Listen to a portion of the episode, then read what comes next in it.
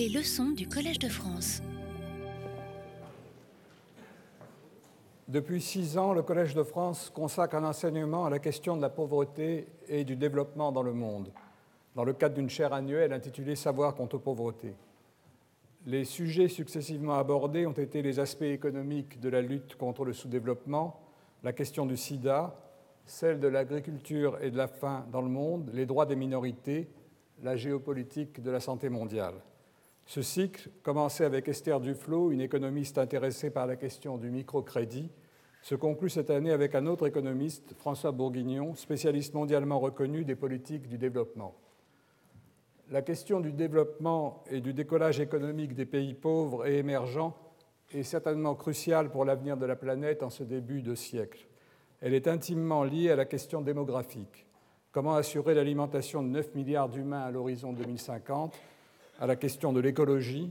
Comment concilier l'aspiration des populations à sortir de la pauvreté et à consommer plus avec les conséquences que l'exploitation des ressources que cela implique auront sur le climat, l'environnement et la biodiversité.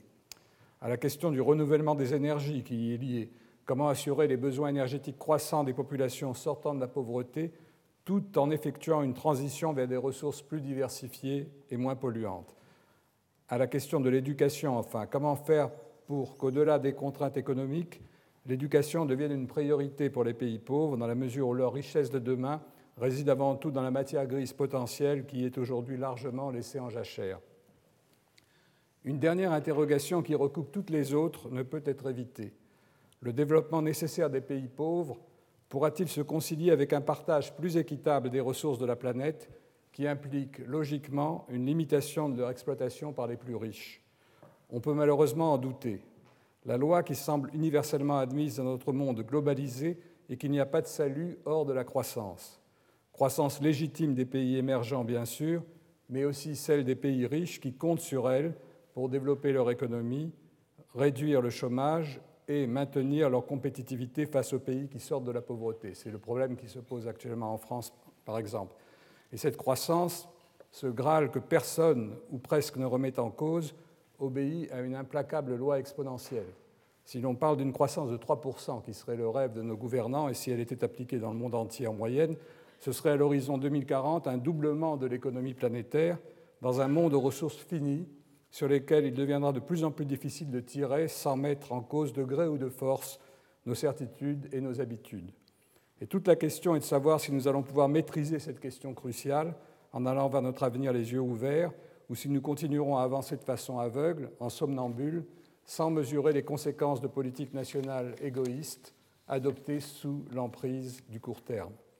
Dans cette optique générale, il est clair que les thèmes abordés par la chaire Savoir contre pauvreté recoupe largement ceux d'une autre chaire annuelle du Collège, celle que nous consacrons en collaboration avec la compagnie Total au développement durable, à l'environnement, à l'énergie et à la société, qui est chaire qui est occupée cette année par euh, Gilles Boeuf.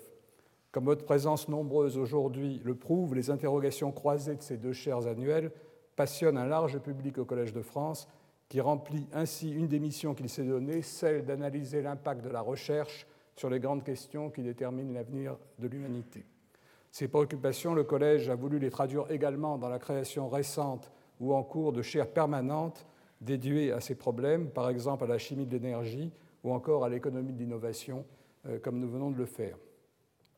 Pour traiter de la question du développement, qui touche d'une façon ou d'une autre tous les aspects que je viens d'évoquer, nous avons donc la chance cette année de profiter des compétences d'une personne qui est à la fois un grand chercheur et un responsable d'organisations internationales. François Bourguignon, vous êtes à l'origine ingénieur statisticien, formé à l'École nationale de la statistique et de l'administration économique, docteur en économie des universités du Western Ontario et d'Orléans. Vous avez été directeur d'études à l'École des hautes études en sciences sociales et jusqu'à très récemment, vous avez dirigé l'École d'économie de Paris. Au cours de votre longue carrière académique, vous vous êtes consacré principalement à l'étude de la répartition des revenus et à la question du développement, en analysant de façon détaillée les diverses stratégies à mettre en œuvre pour y parvenir. Mais vous ne vous êtes pas limité à cette activité de chercheur académique. Vous avez également fait bénéficier de votre expertise de grandes organisations internationales et des ONG. Pour ne citer qu'une de vos responsabilités, vous avez été de 2003 à 2007 économiste en chef et vice-président de la Banque mondiale. À ce double titre de chercheur et de responsable, vous êtes l'une des personnes les plus écoutées dans le monde sur les questions liées au développement. Nous sommes donc heureux que vous ayez accepté de présenter vos analyses sur cette question cruciale aux auditeurs du Collège de France.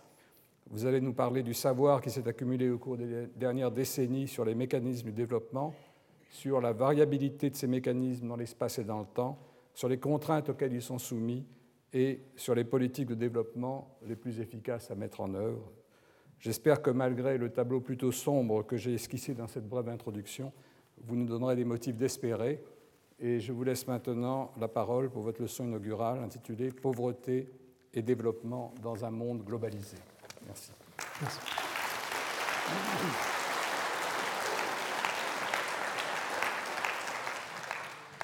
Merci, monsieur l'administrateur, pour ces paroles euh, généreuses d'un côté, pessimistes de l'autre. Euh, je ne crois pas qu'on soit fondamentalement en désaccord sur un certain nombre de points que vous avez évoqués. Euh, c'est un grand honneur, un peu intimidant, je dois dire, que d'avoir été invité à donner ce cours dans cette chaire au titre magnifique, Savoir contre pauvreté, et de prononcer aujourd'hui la leçon inaugurale de ce cours. Le savoir peut aider à résorber la pauvreté de bien des manières.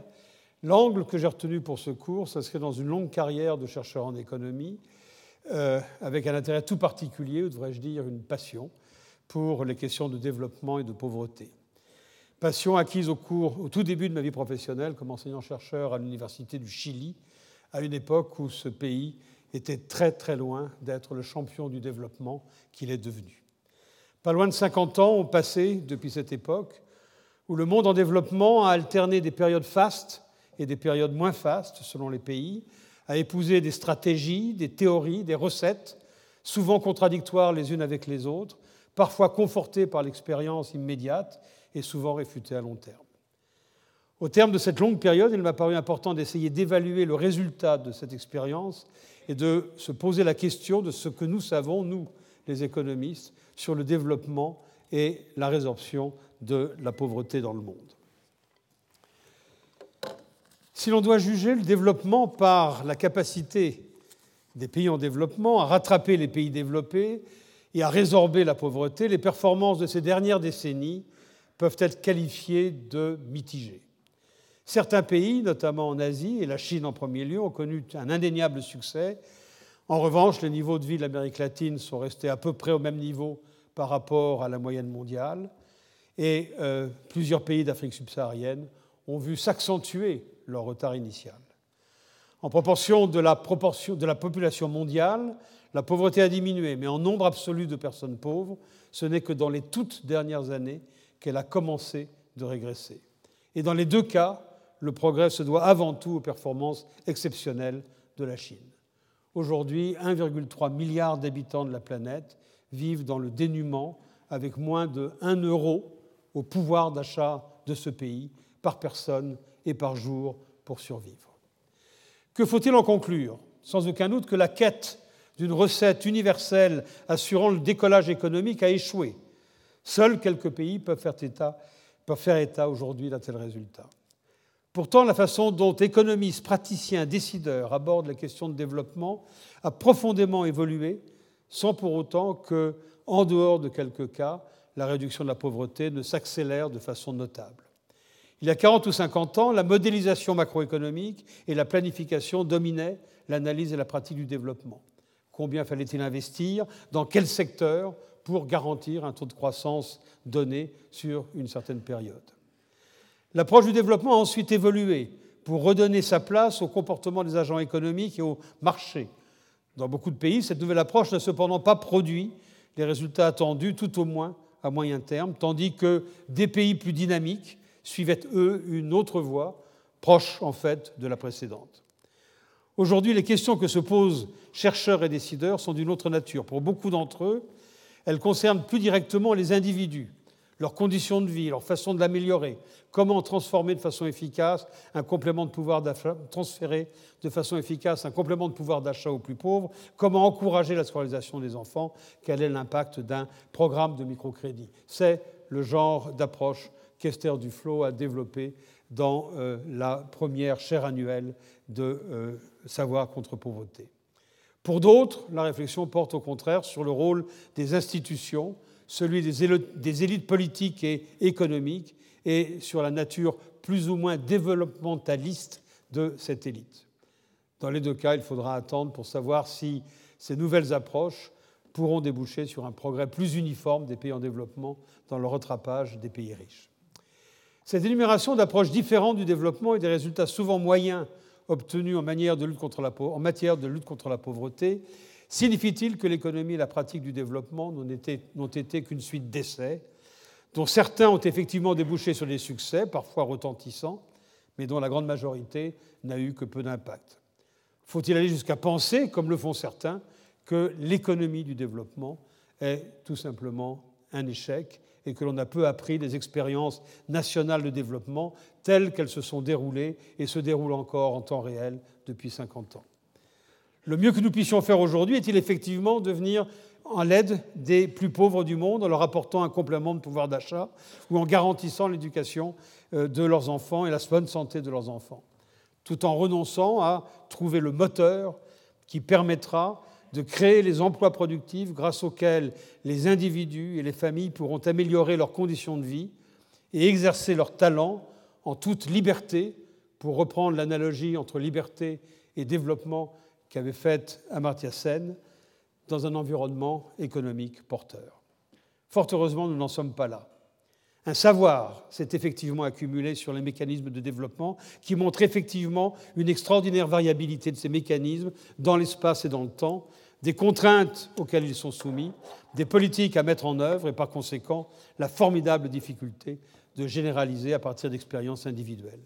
C'est l'objectif de ce cours que d'essayer d'évaluer ce savoir en revenant sur les grands débats de l'économie du développement à la lumière des éléments théoriques et empiriques dont on dispose aujourd'hui. Cette leçon inaugurale veut donner un aperçu général du cours. Elle est divisée en trois parties. La première, euh, retrace la façon dont euh, ce savoir a progressé au cours du temps et à la faveur ou la défaveur de la conjoncture économique mondiale. La seconde porte sur le rôle que la communauté internationale du développement, et notamment des pays développés, peut jouer dans le développement des pays les plus pauvres dans le cadre de la mondialisation. La dernière partie illustrera un certain nombre de points relevés précédemment en examinant les défis qui se pèsent aujourd'hui sur le développement de l'Afrique subsaharienne, dont on peut penser qu'elle concentrera dans le futur de plus en plus la pauvreté mondiale, et sur la façon dont on peut espérer relever ces défis. À ce stade, je vais quitter le mode lecture pour euh, adopter un mode un petit peu plus libre et commenter les différentes diapositives que je voudrais présenter.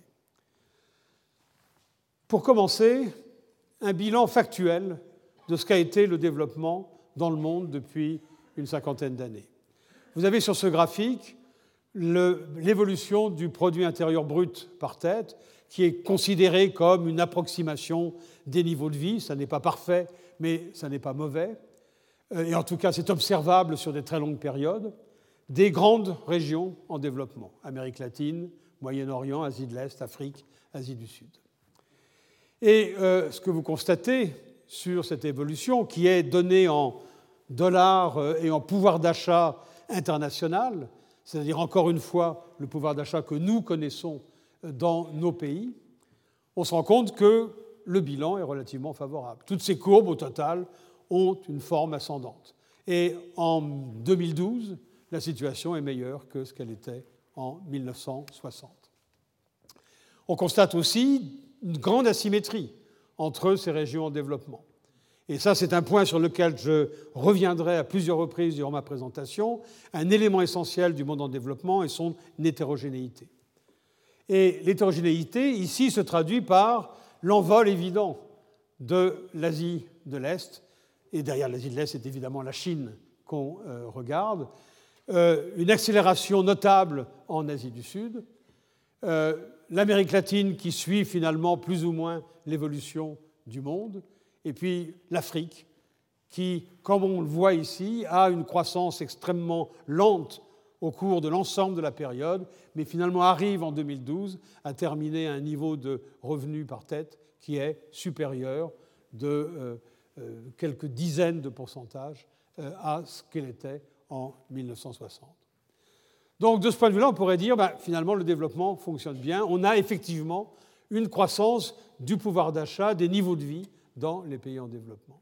Mais vous remarquerez qu'il manque des pays dans ce graphique. Où sont les pays développés?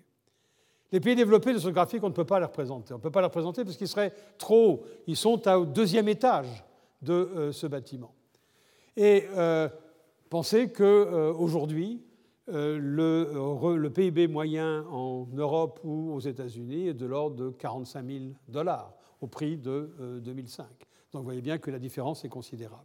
Et si on voulait représenter les pays développés, alors on verrait que toutes les régions en développement sont complètement comprimées et on ne verrait presque plus aucune différence entre les régions en développement, et c'est la raison pour laquelle j'ai retenu ce graphique.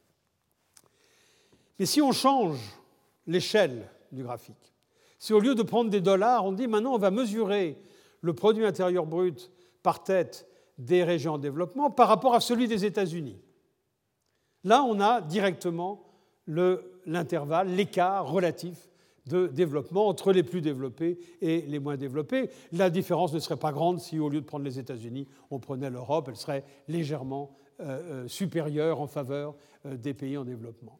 Et vous voyez qu'ici, le graphique change. Cette fois-ci, on a, dans beaucoup de cas, une décroissance. L'Amérique latine a perdu sur les pays développés. En fait, le monde même, en général, a perdu sur les pays développés. Euh, L'Asie de l'Est s'en sort encore, et on voit qu'en euh, fin de période, il y a encore cette envolée de l'Asie de l'Est. L'Asie du Sud, de nouveau, sur la toute dernière période, euh, fait des progrès. Quant à l'Afrique, eh ben, l'Afrique a définitivement régressé par rapport au monde développé. Et vous vous rendez compte que l'Afrique, et j'y reviendrai à plusieurs reprises, a régressé par rapport au monde développé, elle a régressé aussi par rapport au monde en développement. En 1960, l'Afrique était bien plus riche que l'Asie du Sud, que l'Inde et que la Chine. En 1960, en 1958 exactement, euh, un livre a été écrit qui s'appelait Le drame asiatique par un écrivain, par un économiste suédois, Gunnar Myrdal, qui a eu le prix Nobel. Et euh, l'essence de ce livre, c'était de dire le problème du monde, le problème du développement du monde, il est en Asie, il est en Inde, il n'est surtout pas en Afrique. L'Afrique va avoir des performances de développement formidables. Euh, peut-être un autre exemple du manque de clairvoyance d'un certain nombre de membres de la profession dans laquelle j'opère. Mais le constat est important et le constat de nouveau montre cette asymétrie. Et si on veut juger le développement en termes de rattrapage des pays aujourd'hui les plus développés, il montre effectivement un résultat mitigé. Si maintenant on s'intéresse à la pauvreté en tant que telle, et là on a des statistiques qui sont un petit peu moins longues, et donc on est obligé de raisonner sur des périodes plus courtes. Ici, vous avez des statistiques qui émanent de la Banque mondiale et qui représentent la proportion de personnes pauvres dans les différentes régions. C'est une statistique qui est basée sur des enquêtes réalisées auprès des ménages. Et le seuil de pauvreté, euh, qui a donné lieu à beaucoup de discussions euh, dans les agences internationales, euh, est de 1,25 dollars américains au prix de 2005 et de nouveau au pouvoir d'achat américain. C'est grosso modo 1 euro en Europe. Et on constate que, effectivement, les choses sont plutôt favorables puisque toutes ces courbes sont décroissantes. La proportion de pauvres dans la plupart des régions, sauf peut-être en dehors de l'Amérique latine où la proportion au départ est tout même très très faible, a baissé. Elle a baissé dans le monde, c'est la courbe rouge. Euh, et vous savez peut-être qu'il euh, y a euh, un certain temps, les Nations Unies ont lancé ce qu'on appelle le programme des objectifs du millénaire pour le développement, dont le premier objectif est la diminution par deux de la pauvreté dans le monde entre 1990 et l'horizon qui est 2015, donc dans un an. Et vous constatez sur la courbe rouge que si c'est effectivement l'objectif, il est d'ores et déjà atteint.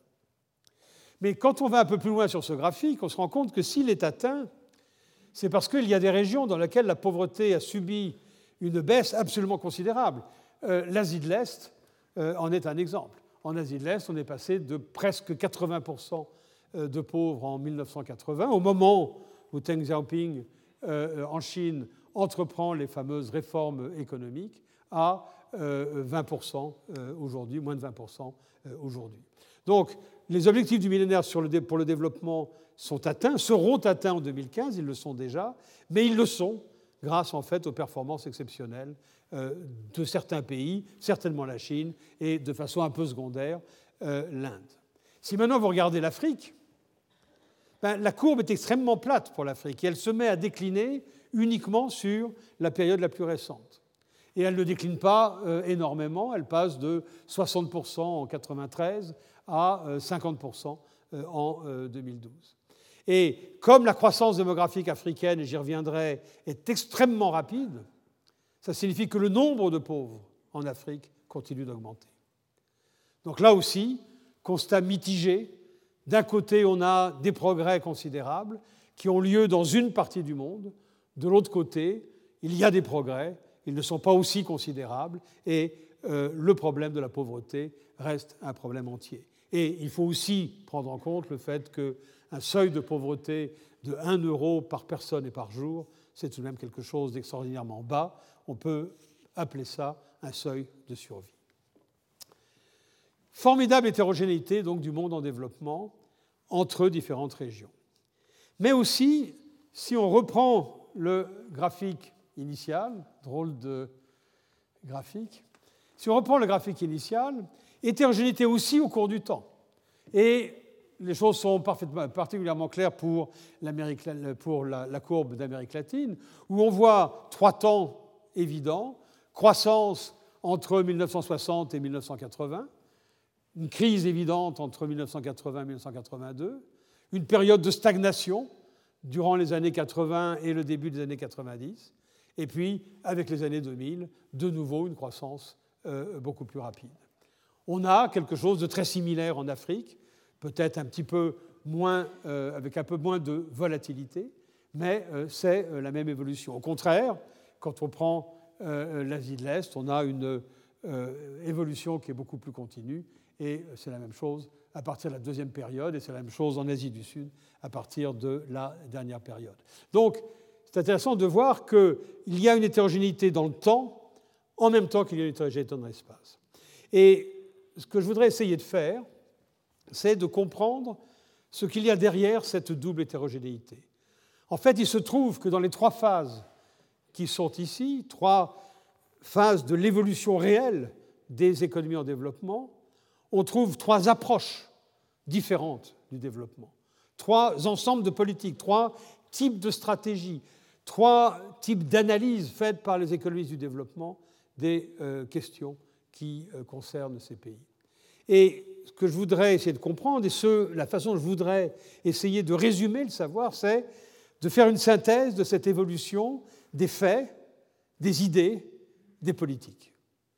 Ça n'est pas facile, et euh, je crois que c'est le premier essai que je fais dans cette direction-là, et je voudrais vous présenter les résultats de ces premières réflexions. La phase 1, qui va de 1960 à 1982, elle va de la décolonisation en Afrique à euh, une crise fameuse, très importante, dramatique, qu'on examinera un tout petit peu plus tard, qui est la crise de la dette en 1982. Durant cette époque-là, l'approche du développement, elle est très simple, c'est la planification. Et de ce point de vue-là, les pays en développement suivent l'Europe de l'après-guerre et suivent évidemment l'Union soviétique qui, à l'époque, est auréolée de succès. Euh, à cette époque-là, la mondialisation n'a pas vraiment commencé. Les économies sont relativement fermées. Donc, le processus de développement est vu dans des économies fermées, avec éventuellement une possibilité de se développer sur la diminution des importations, c'est ce qu'on a appelé les stratégies de substitution d'importation. Et parce qu'il s'agit de la planification, évidemment, le secteur public est extrêmement important. Le modèle de développement qui est derrière cette approche est très simple. Le développement, c'est de l'accumulation. Accumulation d'équipements, de machines, accumulation d'infrastructures, accumulation d'éducation dans euh, les euh, jeunes cohortes. Et c'est grâce à cette accumulation et aussi à des gains de productivité dans ces différents facteurs de production qu'on va être capable d'améliorer le niveau de vie euh, des individus. Et on va voir que ce modèle, au fur et à mesure du temps, va s'étoffer, va s'enrichir pour aboutir à quelque chose qui aujourd'hui est relativement différent. L'analyse économique de l'époque, c'est l'époque où les économistes mathématiciens sont particulièrement heureux. On construit des modèles, des modèles de croissance optimale, multisectoriels, euh, qui sont supposés indiquer la vitesse optimale à laquelle on doit accumuler dans tel secteur, la vitesse optimale à laquelle on doit accumuler l'éducation, et euh, qui doit informer les planificateurs et euh, les hommes politiques. Résultat de cette approche, résultat de ce modèle, résultat de ce type d'analyse, ben, au début, ça marche formidablement bien. Dans les années 70, euh, on parle du miracle brésilien. Dans ces années-là, le Brésil, c'est la Chine. Il est proche de croître à euh, ce qu'on appelle les euh, taux de croissance à deux chiffres. C'est aussi le miracle ivoirien. La Côte d'Ivoire vient d'obtenir son indépendance et elle croît à une vitesse extrêmement rapide. Par tête, c'est quelque chose comme 5 ou 6% par an. C'est le miracle coréen, avec un modèle qui est d'ailleurs très très très similaire, dans lequel la Corée, au lendemain de la guerre, de la Corée du Sud bien entendu, euh, s'est embarquée dans une politique de euh, planification, d'accumulation, euh, qui conduit assez rapidement à des résultats tout à fait extraordinaires. Mais si vous regardez le graphique que j'ai reproduit en bas de cette diapositive, vous voyez qu'en euh, 1980 en Amérique latine, un tout petit peu avant en Afrique, les choses vont beaucoup moins bien. Et c'est un petit peu difficile de savoir pourquoi elles vont moins bien. Pour certains, c'est ce modèle de planification complètement piloté par le secteur public, par l'État, qui n'est pas nécessairement euh, le euh, comble de l'efficacité, qui fait que le modèle s'essouffle et ne peut pas continuer. Mais c'est aussi difficile de faire la part entre cet argument-là et le fait qu'éclate une crise à la fin des années 70 qui est considérable. On a eu le boom pétrolier en 1973. Euh, en même temps que le boom pétrolier, on a eu une hausse des matières premières euh, à peu près euh, dans tous les domaines, que ce soit agricole ou que ce soit minéral. Cette hausse des matières premières et du pétrole a provoqué un ralentissement des économies développées a aussi produit, du côté pétrolier, un surplus de capitaux qu'il faut investir dans le reste du monde. Les banquiers internationaux ne vont pas voir les pays développés qui sont euh, dans une sorte de récession. Ils vont voir les pays en développement, leur disent regardez, on a euh, de l'argent à vous prêter à des taux extraordinairement bas, même de temps en temps avec des taux d'intérêt négatifs. Les pays en développement, pensant que euh, les matières premières ont augmenté et qu'elles vont rester au niveau où elles sont, se disent on va anticiper sur la richesse que nous amènent ces matières premières et on va s'endetter pour investir immédiatement euh, plutôt que d'attendre euh, plus tard qu'on ait suffisamment d'accumulation possible. Et les choses vont bien jusqu'au moment où le deuxième choc pétrolier arrive, 79. La récession dans les économies développées est encore un petit peu plus sérieuse. Et cette fois-ci, le prix des matières premières, à cause de la demande défaillante des économies développées, chute. Les banquiers internationaux ne veulent plus prêter de l'argent aux pays en développement. Et en 1982, les États-Unis décident qu'il faut en finir avec une inflation qui est à cette époque-là une inflation à deux chiffres et décident d'adopter une politique monétaire extrêmement rigoureuse pour en finir avec l'inflation. Les taux d'intérêt euh, internationaux, américains et internationaux explosent et les pays fortement endettés se trouvent dans l'incapacité d'assurer le service de leur dette. En 82, euh, à l'été 82, le Mexique euh, déclare un moratoire sur sa dette. C'est immédiatement la panique dans le monde. six mois plus tard, 47 pays en développement demandent de restructurer leur, leur dette. Voilà la crise euh, et donc, il est assez difficile de dire quelle est euh, la cause de euh, cette espèce de ralentissement du modèle initial quand on arrive dans les années 80. L'autre chose, évidemment, qu'il faut remarquer, c'est la symétrie. Ça, c'est une crise qui a lieu en Amérique latine, qui a lieu en Afrique, en Asie, quelques pays, l'Indonésie, et comme par hasard, l'Indonésie est un pays producteur de pétrole. euh, producteurs de matières premières. Et donc on a le sentiment que cette crise est surtout une crise qui s'adresse à des pays producteurs de matières premières. C'est de nouveau un élément important qu'on va retrouver de façon un peu systématique. Deuxième phase, euh, l'ajustement structurel, euh, puis le décollage asiatique et finalement les crises financières. Qu'est-ce que c'est que l'ajustement structurel? C'est quelque chose qui a profondément marqué l'évolution du monde en développement. Avec cette crise de la dette, euh, on fait appel au Fonds monétaire international, comme d'habitude, si je puis dire, pour résoudre ces problèmes de balance des paiements. Mais il y a énormément de pays qui sont en crise. Les sommes en jeu sont considérables.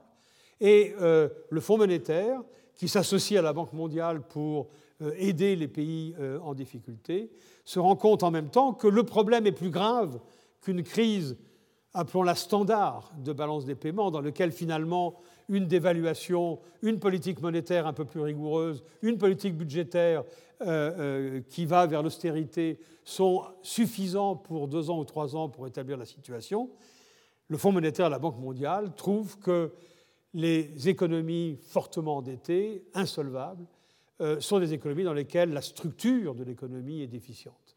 Elle est déficiente en partie parce que euh, les interventions de l'État sont trop nombreuses, en partie parce que les marchés ne fonctionnent pas, et donc il n'y a plus de euh, réalité, il n'y a plus de vérité dans les mécanismes économiques qui ont lieu. Et donc, euh, le fonds et la banque, encouragés très probablement par les dirigeants libéraux, nouvellement libéraux de, des États-Unis, donc Ronald Reagan, et d'Angleterre, Margaret Thatcher, euh, décide d'imposer aux pays en crise cet ajustement structurel qui va concerner euh, la façon dont fonctionnent leurs économies. Donc l'approche générale, c'est un changement de paradigme total. On passe de la planification au marché. Il faut maintenant donner euh, libre cours au jeu du marché. C'est le tournant libéral. Le modèle implicite, est maintenant légèrement différent. Oui, évidemment, l'accumulation, les gains de productivité, ça continue à déterminer le développement. Mais l'accumulation, qui l'a fait Ce sont des agents, des agents économiques. Et ces agents économiques, ils vont répondre à des incitations qui sont données par les marchés et qui sont éventuellement pilotées euh, par des politiques qui euh, règlent la façon dont fonctionnent les marchés. Et donc, on a un étage supplémentaire dans la construction initiale qui est le rôle des politiques. Et il y a ce fameux consensus de Washington qui a été formalisé euh, bien après le début de l'ajustement structurel, selon lequel, ben, pour qu'un pays fonctionne correctement, il faut non seulement qu'il ait des euh, politiques macroéconomiques rigoureuses, mais en même temps, il faut qu'il mette de l'ordre dans ses structures, qu'il libéralise le commerce international, qu'il libéralise les investissements directs étrangers, qu'il dérégule un certain nombre de marchés, qu'il élimine des subventions aux producteurs qui modifient les mécanismes de marché, qu'il privatise des entreprises publiques qui sont euh, euh, euh, peu productives et qu'il mette de l'ordre dans la protection des droits de propriété qui sont l'essence de l'entrepreneuriat euh, dans euh, des économies euh, de marché. L'analyse économique qui est derrière ça, c'est une économique qui rompt de nouveau complètement avec l'analyse précédente. Auparavant, on avait la modélisation macroéconomique. Je me souviens très très bien d'une époque où, étant moi-même modélisateur et aimant la modélisation, je suis arrivé à la Banque mondiale à une conférence pour me entendre dire par la personne qui à l'époque était euh, l'économiste en chef de la Banque mondiale. Mais les modèles, ça ne sert à rien du tout, on n'en a plus besoin. Euh, il suffit de se reposer sur le marché et tout ira bien. C'était montrer simplement quelle était la philosophie de l'époque en termes de vision de ce que devait être une politique de euh, développement. L'analyse économique, à ce moment-là, se concentre sur la possibilité de mettre en évidence le rôle de ces politiques, de mettre en évidence le fait qu'une politique de libéralisation commerciale va produire de bons effets sur la croissance, qu'une politique de dérégulation euh, des marchés va effectivement rendre l'économie plus efficace, c'est affecter la croissance. C'est le grand jeu de l'époque, de toutes les années 90, d'une certaine façon, 80-90, c'est de faire des analyses statistiques dans lesquelles on essaye de mettre en relation les taux de croissance des économies d'un côté et de l'autre côté les politiques qu'elles mettent en œuvre, et évidemment aussi les conditions initiales euh, de ces pays et certains caractères spécifiques de ces pays pour prendre en compte le fait que la même politique éventuellement ne produit pas les mêmes effets selon le contexte dans lequel euh, elle opère. Les résultats de cette analyse sont au total relativement décevants et relativement controversés. Je ne vais pas du tout rentrer dans la discussion technique, mais euh, l'un des gros problèmes, c'est le problème de l'exogénéité, ou l'endogénéité plus exactement, des politiques. Les politiques ne viennent pas de nulle part, elles ne sont pas décidées par euh, euh, Dieu, même quand Dieu s'appelle euh, FMI ou Banque mondiale. Les politiques, la plupart du temps, sont décidées par des acteurs, par des décideurs à l'intérieur des pays, et elles-mêmes peuvent refléter des conditions qui affectent la croissance de ces pays-là. Donc, euh, techniquement, il est assez difficile de mettre en évidence le rôle de ces politiques, et donc les résultats ont été extrêmement controversés. Il y a eu un grand débat sur le fait de savoir si une politique de libéralisation commerciale accélérait la croissance ou non, et euh, autant que je sache, le débat n'est pas complètement résolu. Cela étant, le résultat négatif existe, qui est qu'on a rarement vu des pays complètement fermés ou se fermant complètement au reste du monde, euh, croître à cause de ça beaucoup plus vite. Donc l'ignorance n'est pas totale, mais il est exact que les évidences ou les preuves sont relativement limitées. Résultat de euh, cette politique, ben, on le constate de nouveau dans le cas de l'Amérique latine et le cas de l'Afrique, on constate une stagnation de ces économies. Et évidemment, les avocats euh, plaidant contre l'ajustement structurel n'ont pas manqué pour dire ben voilà, vous avez le résultat de l'ajustement structurel, vous voyez bien que ça ne marche pas. Alors évidemment, dans les autres pays, euh, l'Asie, euh, particulièrement l'Asie de l'Est, on n'est pas concerné par ces questions-là, dans la mesure où l'ajustement structurel n'a pas lieu, et dans la mesure où, d'une certaine façon, on reste beaucoup plus proche du modèle initial de développement que dans les économies latino-américaines et euh, africaines.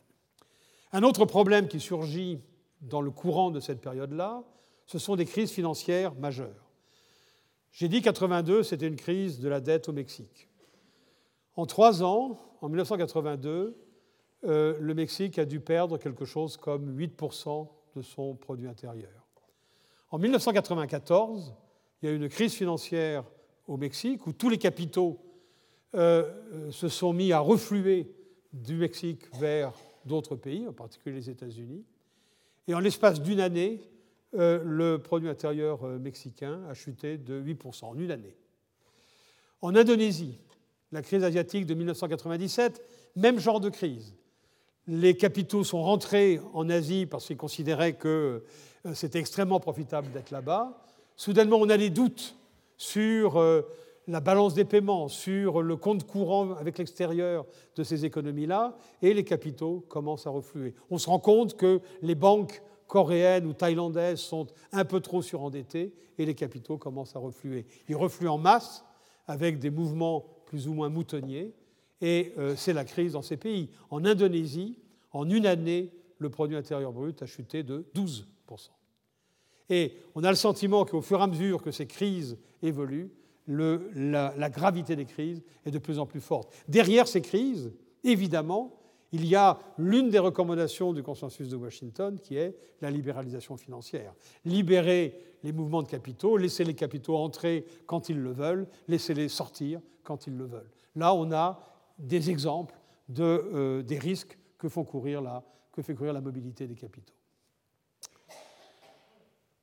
La troisième phase, c'est l'embellie des années 2000. Est-ce que c'est une embellie ou est-ce qu'on est en train d'assister à un tournant? Vous voyez sur la répétition du graphique du bas que cette fois-ci, toutes les régions en développement sont en croissance et elles sont la plupart du temps en croissance forte. L'approche générale n'est pas très différente de l'approche précédente. Il y a de la continuité. Peut-être qu'un certain nombre d'ayatollahs mettent, j'allais dire, un peu, d'eau dans leur vin, mais ça ne colle pas très très bien avec l'image. mais on constate que on admet que effectivement les gouvernements doivent intervenir euh, dans certains cas. Et intervient maintenant un autre concept qui va devenir absolument central, c'est le concept de gouvernance. Est-ce que les gouvernants sont effectivement capables d'intervenir de façon efficace dans euh, l'économie Et euh, ce concept de gouvernance va prendre de plus en plus d'importance. C'est aussi l'époque où, j'en ai déjà parlé, les Nations Unies lancent euh, les objectifs du millénaire pour le développement qui peuvent peut-être être considérés comme ayant un impact sur euh, le, dynamisme de certaines économies. Le modèle implicite derrière le développement est maintenant un peu différent. Il y a un étage supplémentaire qui se construit. Euh, on était avec accumulation produit le développement. Ensuite, on a vu comment les comportements étaient importants, comment les politiques affectaient les comportements. Et maintenant, on va un pas plus loin en disant, mais attention, les politiques, elles sont décidées par qui?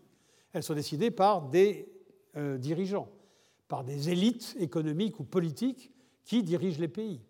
Et finalement, la façon dont fonctionnent ces élites vont affecter les politiques qui sont prises en compte. Si on a une élite prédatrice euh, qui euh, gouverne de façon parfaitement autocratique et gouverne pour ses propres intérêts, on ne peut pas s'étonner que les politiques qui seront retenus sont les politiques qui satisfont ses intérêts. Mais d'un autre côté, est-ce que le pays croit moins vite à cause de cette élite prédatrice ou est-ce qu'elle croit moins vite à cause de la politique qui a été retenue? Les choses ne sont pas claires. Euh, et derrière cette notion d'institution, c'est la nature des élites dirigeantes, c'est la transparence euh, du gouvernement. Est-ce que ces élites prennent des décisions qui sont parfaitement observées par le reste de la population? Euh, c'est le mode de décision. Est-ce qu'on est dans un pays qui est plus ou moins démocratique? Quel est le degré de corruption dans ces économies? C'est tout ça qu'on appelle institution ou qu'on appelle aussi, quand on regarde la qualité des institutions, qu'on appelle gouvernance. L'analyse économique, elle évolue cette fois-ci dans une direction qui n'est pas en rapport direct avec la conjoncture économique. D'un côté, on a une analyse approfondie du rôle de ces institutions, et qui de nouveau va ou essaye à l'heure actuelle d'aller encore un pas plus loin en disant mais attention, les institutions, euh, on a tendance à les considérer comme données dans un pays à euh, une époque euh, particulière, mais ces institutions elles-mêmes, elles évoluent au cours du temps. Et peut-être que le développement, c'est justement le changement des institutions. C'est le fait qu'on passe d'un pays dans lequel une élite autocratique dirige euh, pour son seul et unique euh, euh, profit, on passe dans un pays dans lequel apparaît une sorte de démocratie et un partage beaucoup plus important du pouvoir ou de la décision qui fait que le pays change de trajectoire économique. Et c'est cette réflexion qui est en cours, donc qui va encore un tout petit peu plus loin que le modèle implicite et qui conduit à des analyses qui sont tout à fait fascinantes. Et vous pouvez le deviner, qui mélangent évidemment économie, politique, sciences politiques, histoire. Euh, et euh, si vous ne l'avez pas fait, je vous conseille de lire le livre euh, d'Aaron Acemoglu et de Jim Robinson qui s'appelle Pourquoi les nations échouent, qui est un bon résumé de cette approche. Et de l'autre côté, on a ce qu'a présenté Esther Duflo il y a quelques années, une focale microéconomique qui est un peu sans rapport de nouveau avec la conjoncture, qui prend un peu le contre-pied de l'approche macroéconomique ou économétrique dont j'ai parlé tout à l'heure, et qui essaie simplement, de façon beaucoup plus euh, directe, de euh, tester euh, la contribution de politiques microéconomiques auprès des agents, auprès des ménages, auprès des enfants, auprès de ces agents de différentes interventions pour essayer de déterminer ce qui fonctionne et ce qui ne fonctionne pas. Mais c'est une approche qui est effectivement assez différente. Et il faut bien voir, comme je l'ai dit au tout début, que c'est une approche importante parce qu'une grande partie de, des politiques concerne cet aspect des choses, sont de nature sociale, mais il est évident que ça ne permet pas de résoudre le problème de la croissance et donc de la résorption massive de la pauvreté dans un pays. Les résultats, croissance très rapide.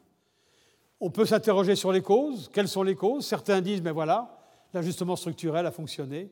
Au bout de 15 ans, euh, ces économies se sont ajustées. Maintenant, elles sont affûtées et elles peuvent fonctionner correctement. Et c'est le résultat de cet long, ajustement que euh, l'on observe.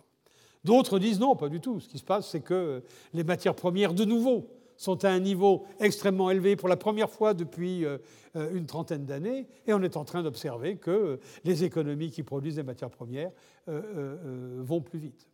D'autres disent finalement, mais la conjoncture mondiale est très bonne. Les économies développées elles-mêmes se comportent bien, en dehors d'accidents comme 2001 aux États-Unis, 2002 avec l'éclatement de la bulle informatique. En dehors de ça, ces économies vont très bien. On a effectivement une envolée de l'économie mondiale. Alors on sait que euh, les choses ne continuent pas de la même façon pour tout le monde, qu'une crise importante apparaît dans les économies développées en 2008 et 2009. Et ce qui est remarquable quand on regarde ce graphique, c'est la résilience du monde en développement. Cette crise apparaît, quelques pays voient euh, pour 2009 leur produit intérieur chuter, mais immédiatement, ces économies repartent sur un chemin de croissance qui est pratiquement le même euh, qu'auparavant. Et puis, dernier élément, pour la première fois depuis euh, les années 60, une sorte de symétrie euh, entre les différents pays. Voilà comment on peut résumer 50 ans de développement, 50 ans d'analyse du développement, 50 ans de tentative de compréhension du développement, 50 ans de politique de développement. Quel bilan peut-on tirer de tout ceci en termes de savoir? Je crois que la première conclusion, c'est il n'existe pas de recette universelle. Pendant très longtemps, les économistes, les organismes internationaux ont cherché la recette universelle, ont cherché la recommandation à faire, telle qu'on pouvait dire à un pays, faites ceci, vous allez vous développer. Et la réponse à ça, c'est que ça, ça n'existe pas. En anglais, c'est le one size does not fit all. Et euh, il me semble que ce point de vue-là, c'est une euh, leçon qui est extrêmement importante. On a aussi quelques principes forts. Euh, par exemple, on sait maintenant que si on veut réduire la pauvreté de façon substantielle dans un pays, il est important que l'économie croisse. On arrivera à faire des choses avec la protection sociale, on arrivera à faire des choses avec la redistribution, mais on sait que ça a une limite et que euh, une fois qu'on aura touché cette limite-là, la seule façon de résorber de façon durable la pauvreté, c'est de faire de la croissance. Ça, de nouveau, c'est quelque chose qui n'était pas du tout évident euh, dans les années 80 ou 90, c'est quelque chose qui, aujourd'hui, s'est imposé grâce à l'analyse qui a été faite de euh, toutes ces expériences. Et puis, il y a d'autres principes. L'idée qu'on est, ou peut-être qu'on peut les citer comme des conditions nécessaires, qui sont apparus au cours de euh, cette période. On est aussi beaucoup mieux équipé pour, à l'intérieur d'une économie donnée, identifier là où euh, le développement est en train de buter. Quelles sont les contraintes qui sont les plus actives pour bloquer le processus de développement C'est développer des techniques d'analyse qu'on appelle les diagnostics de croissance, dus à trois économistes de euh, qui à l'époque était euh, à la euh, Harvard Kennedy School. Et grâce à ça, effectivement, on a une sorte de technologie qui nous permet, de façon relativement simple, d'arriver dans un pays, de dire, au bout d'une analyse longue, ben, c'est plutôt dans ce domaine-là, l'éducation, c'est plutôt dans ce type d'infrastructure, c'est plutôt dans cette région que vous devez faire des efforts, parce que c'est là qu'un blocage est en train de euh, s'adapter. De nouveau, ça c'est quelque chose qui n'était pas possible de faire auparavant. On connaît quelques conditions nécessaires. Évidemment, on ne va pas recommander à un pays d'avoir du déficit budgétaire de façon euh, systématique et gigantesque.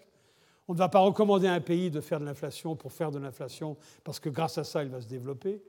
Euh, et on ne va pas recommander à un pays, au, temps de la mondialisation, de se fermer par rapport au reste du monde. Et puis il y a aussi des principes faibles euh, qu'on appelle de plus en plus dans le jargon euh, du développement international, on appelle ça les enablers. On pourrait en français, je crois, traduire ça par facilitateurs, qui, par exemple, nous disent si vous voulez faciliter le développement dans un pays, ayez un climat d'investissement pour les entrepreneurs qui soit favorable, ayez la bonne infrastructure, ayez euh, la main-d'œuvre avec la bonne qualification, ayez l'administration avec une oreille attentive aux besoins des entrepreneurs. Voilà le type de principes faibles ou d'enablers euh, dont on sait qu'ils peuvent être efficaces dans certaines conditions. Et puis, toute l'analyse en cours sur les interventions microéconomiques et sur l'analyse d'impact de cette intervention microéconomique font qu'on est en train de construire petit à petit une sorte de catalogue des interventions qui est accessible à l'ensemble des euh, pays euh, dans le monde et qui vont montrer aux pays que telle politique, dans telles conditions, a donné tel résultat et euh, va permettre à ce pays de mettre au point sa propre politique en connaissance de toutes les expériences qui ont eu lieu précédemment. Et puis évidemment, ce qu'on a appris peut-être plus récemment, c'est l'importance de la contrainte institutionnelle. Alors c'est peut-être quelque chose de tout à fait trivial à dire, mais euh, au bout de cette quête pour la modélisation, le modèle de développement, euh, à quoi est-ce qu'on aboutit? On aboutit à reconnaître que le politique, que l'économie politique joue un rôle absolument considérable. Et je peux euh, illustrer ce point euh, euh, en, paraphrasant cette fameuse sentence de James Garville, qui était le conseiller en communication du président Clinton au moment de son élection en 92, et qui avait trois slogans.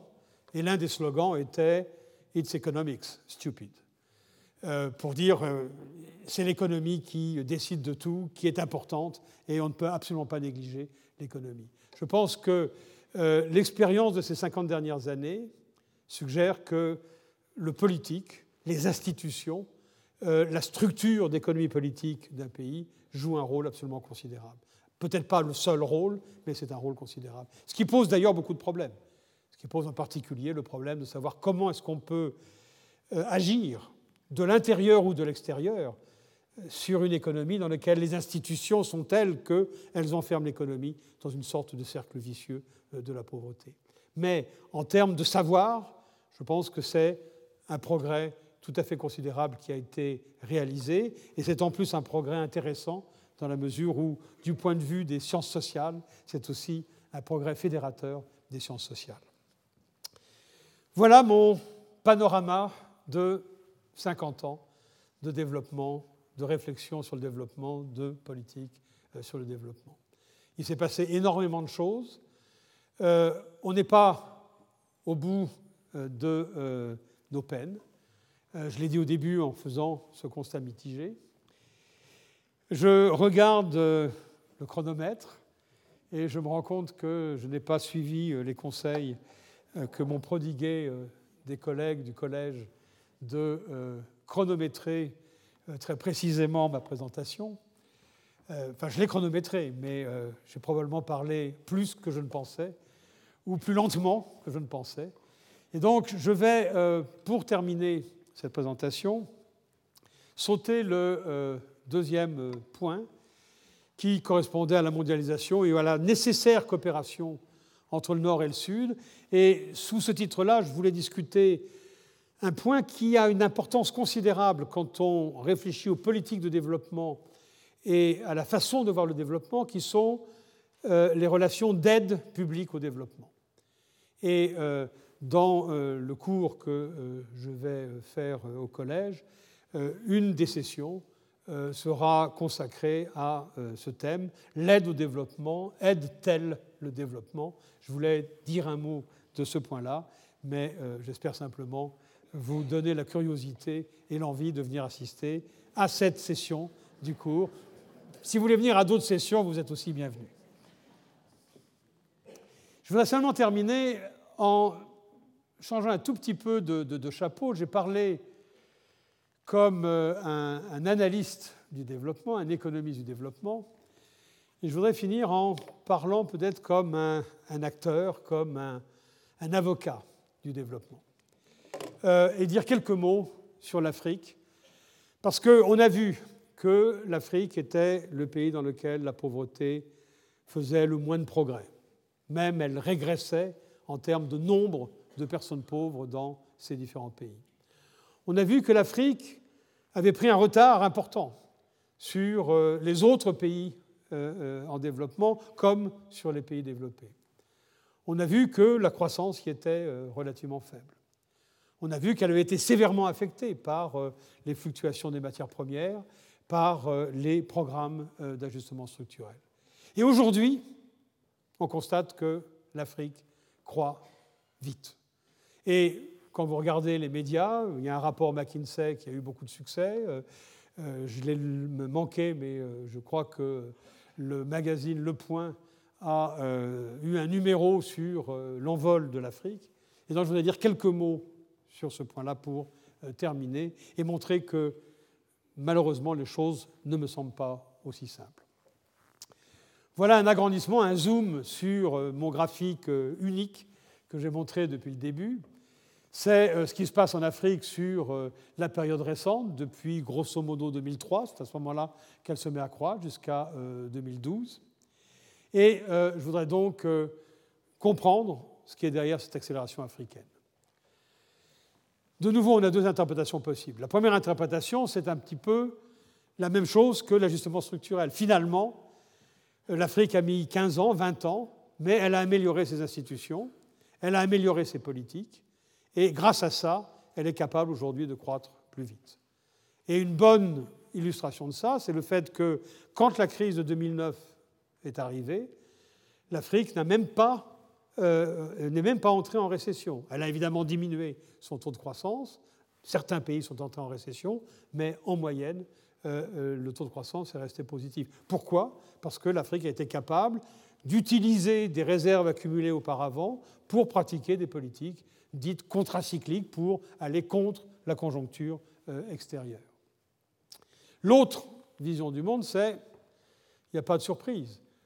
Les euh, prix des matières premières augmentent euh, très fortement depuis 2003. Il n'y a pas que le pétrole, c'est la totalité des matières premières. Et depuis pratiquement 60 ans ou 70 ans, les prix réels n'ont jamais été aussi élevés, c'est-à-dire le prix des matières premières comme euh, le cuivre ou le café ou euh, euh, le coton par rapport au prix des biens importés en provenance des États-Unis ou de l'Europe. Et évidemment, ces pays qui produisent ces différentes matières premières sont très avantagés par cette évolution de ce qu'on appelle les termes de l'échange, les termes auxquels ils échangent avec l'extérieur. Je crois personnellement que les deux facteurs ont euh, un rôle dans euh, l'augmentation et l'accélération de euh, la croissance africaine. Mais il me semble aussi que le deuxième facteur joue un rôle essentiel. Pour le montrer, on a ici l'évolution des termes de l'échange, donc du rapport entre les prix à l'exportation des matières premières et les prix des produits importés des pays africains. La moyenne sur l'ensemble des pays africains depuis 1980 à aujourd'hui. Et c'est tout de même sidérant de voir que cette courbe épouse presque parfaitement euh, la courbe de croissance des pays africains. On voit qu'il y a une diminution de la croissance entre 1980 et grosso modo 1995.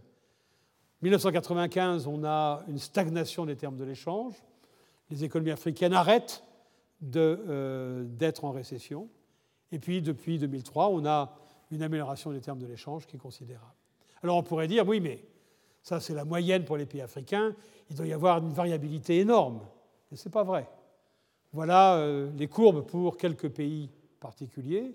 Et si vous regardez la partie droite, vous voyez qu'à partir de 2000, effectivement, euh, au Nigeria, au Ghana, en Côte d'Ivoire, en République démocratique du Congo, en Éthiopie, en Ouganda, dans tous ces pays-là qui sont très divers du point de vue de leurs institutions, du point de vue des produits qu'ils exportent et du point de vue du fonctionnement même de ces économies, dans tous ces pays-là, il y a une augmentation euh, euh, très importante des termes de l'échange.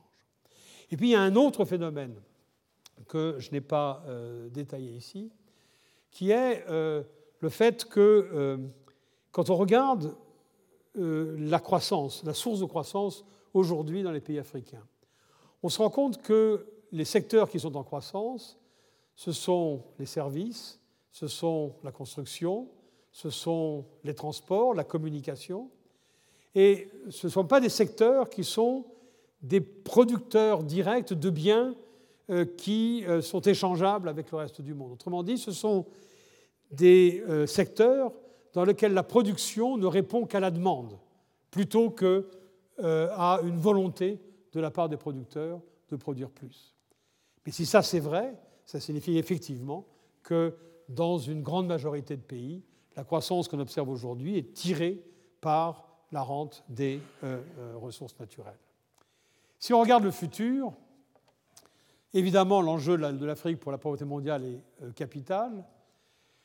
Et le problème, si l'analyse que je viens d'indiquer est correcte, et je pense qu'elle a une bonne probabilité euh, de euh, s'appliquer à un grand nombre d'économies africaines, alors il y a peut-être une malédiction des ressources naturelles. Si les économies africaines continuent à se spécialiser dans les matières premières, ce qui déterminera leur croissance à long terme, c'est purement et simplement le taux de croissance de la rente qu'elles peuvent tirer des matières premières.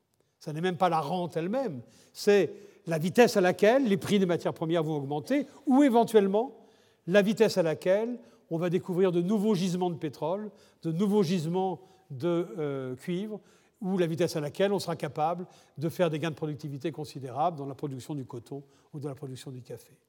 Mais euh, cette croissance ne sera pas basée sur de l'industrialisation. Euh, elle ne sera pas basée sur un développement du secteur agro-industriel. Et donc cette croissance ne va pas générer nécessairement les emplois qui sont nécessaires pour euh, euh, occuper euh, quelque chose comme 2 milliards d'individus en Afrique à l'horizon de 2050. Donc là, il y a un véritable problème qui est qu'il y a un besoin de pouvoir diversifier l'économie africaine. Les conditions du monde aujourd'hui, les conditions de la mondialisation aujourd'hui sont telles qu'il est difficile pour un pays comme l'Afrique d'entrer de plein pied sur la production de produits manufacturiers. Euh, pour plusieurs raisons. C'est très difficile à cause de euh, euh, l'Asie. D'une certaine façon, l'Asie et la Chine ont préempté pour un long moment les exportations de produits manufacturés. Il y a quelque chose de tout à fait remarquable quand on regarde les exportations de produits manufacturés émanant des pays africains et des pays latino-américains de la même façon. On observe qu'au cours de, des 15 dernières années, ces exportations ont diminué et évidemment, la production industrielle dans ces pays-là a diminué. Et quand les pays occidentaux développés se plaignent de la désindustrialisation liée à la mondialisation et à la concurrence euh, asiatique, cette désindustrialisation, elle existe aussi dans les pays producteurs de matières premières. Et il me semble que c'est un problème extrêmement important que la euh, coopération internationale doit euh, prendre en main il y a différentes façons d'aider l'Afrique pour qu'elle se diversifie. L'intégration régionale en est une. Des préférences commerciales, c'est une autre voie. L'aide elle-même doit pouvoir être utilisée, bien qu'elle nécessite d'être réformée parce qu'elle est considérée à l'heure actuelle comme particulièrement inefficace, mais il y a là un agenda euh, qui est euh, très important. À ce stade-là, Laissez-moi conclure et je vais conclure de nouveau en utilisant la formule écrite. Si jamais j'arrive à retrouver.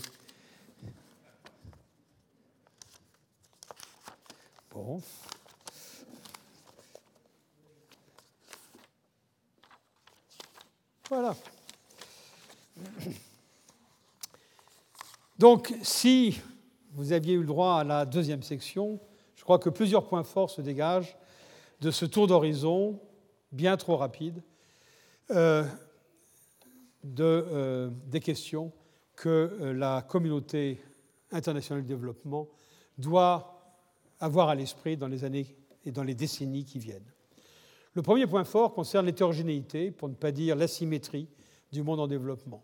L'Asie, plutôt l'Asie de l'Est et la Chine sont d'un côté, euh, cette partie du monde a enregistré des progrès spectaculaires, elle a la capacité de continuer sa progression. Les choses sont un peu moins claires pour le sous-continent indien, quoique la taille de cette région euh, lui permette aussi une certaine autonomie. De l'autre côté, on a l'Afrique subsaharienne, euh, qui a montré ces dernières années un regain de dynamisme, mais euh, son retard s'est accru vis-à-vis des autres régions. Les conditions de son développement sont probablement moins favorables du côté institutionnel et sa spécialisation internationale la rend extraordinairement dépendante du prix des matières premières et donc de leur volatilité. Il n'est pas sûr que la voie traditionnelle du développement, qui passe par l'industrialisation, soit ouverte à cette partie du monde. Dès lors, un nouveau modèle de développement serait à y inventer. Le deuxième point fort, lui aussi lié à ces performances au total assez moyennes des pays pauvres, c'est qu'il y a urgence. Certes, la pauvreté a diminué dans le monde lorsqu'elle est mesurée au niveau absolu, avec la jauge du 1,25 dollar ou du 1 euro par personne et par jour. Mais si au lieu de faire ce diagnostic, on utilisait la définition de la pauvreté qu'on utilise en Europe, qui n'est pas une définition absolue, qui est une définition relative, sont pauvres en Europe les personnes qui vivent avec euh, un revenu par tête qui est inférieur à 50% du revenu médian de la population. Si au lieu de mesurer la pauvreté mondiale en valeur absolue avec cet 1 euro par jour, qui était en fait d'ailleurs 50% du revenu médian dans euh, les années 80, mais qui ne l'est plus aujourd'hui, eh bien on se rendrait compte que la pauvreté a définitivement augmenté, simplement parce que l'inégalité au sein des régions en développement a augmenté du fait des performances très différentes des grandes régions euh, en développement. Donc de ce point de vue-là, si on adopte une mesure un peu plus générale de la pauvreté, il y a effectivement urgence à ce que cette situation-là ne continue pas à se détériorer. Le troisième point, c'est qu'il ne saurait pas y avoir de place ni de raison pour la passivité et pour l'attentisme sur la question du développement. Diminuer la pauvreté exige des interventions ambitieuses au sein des pays en développement eux-mêmes, mais aussi au sein de la communauté internationale. Certes, il n'existe pas de recette universelle garantissant le développement et le rattrapage des pays riches, mais nous avons accumulé au cours du temps un capital de savoir et d'expérience qui peut être mis en œuvre à partir du moment où la volonté politique, nationale ou internationale, de réduire effectivement la pauvreté existe. Nous, avons également appris que les mécanismes de marché ne fonctionnent pas de façon automatique, mais qu'ils fonctionnent aussi souvent de façon euh, plus euh, intéressante que la euh, planification pure. Donc un certain volontarisme reste néanmoins nécessaire qui relève à plusieurs égards de la coopération internationale. Ceci est d'autant plus vrai que plusieurs aspects du développement économique mondial ont été purement et simplement passés sous silence dans la présentation que je viens de faire et qui était centrée essentiellement sur le développement des pays les plus pauvres. Je veux bien entendu parler de la question des biens publics mondiaux, et en particulier de la question du changement climatique ou encore de l'eau, auquel euh, Monsieur l'administrateur a fait allusion dans ses paroles introductives. Il faut espérer que la communauté internationale prendra rapidement les mesures propres à relever ces défis, mais dans l'élaboration de ces mesures, la question des écarts de développement doit jouer un rôle central, comme le fait qu'en moyenne, les pays en développement sont probablement plus vulnérables au changement de climat ou à la rareté de l'eau. Dans ces conditions, il est plus que probable que plusieurs des questions soulevées dans cette leçon apparaîtront dans le futur encore plus cruciales qu'elles ne le sont aujourd'hui. Je vous remercie.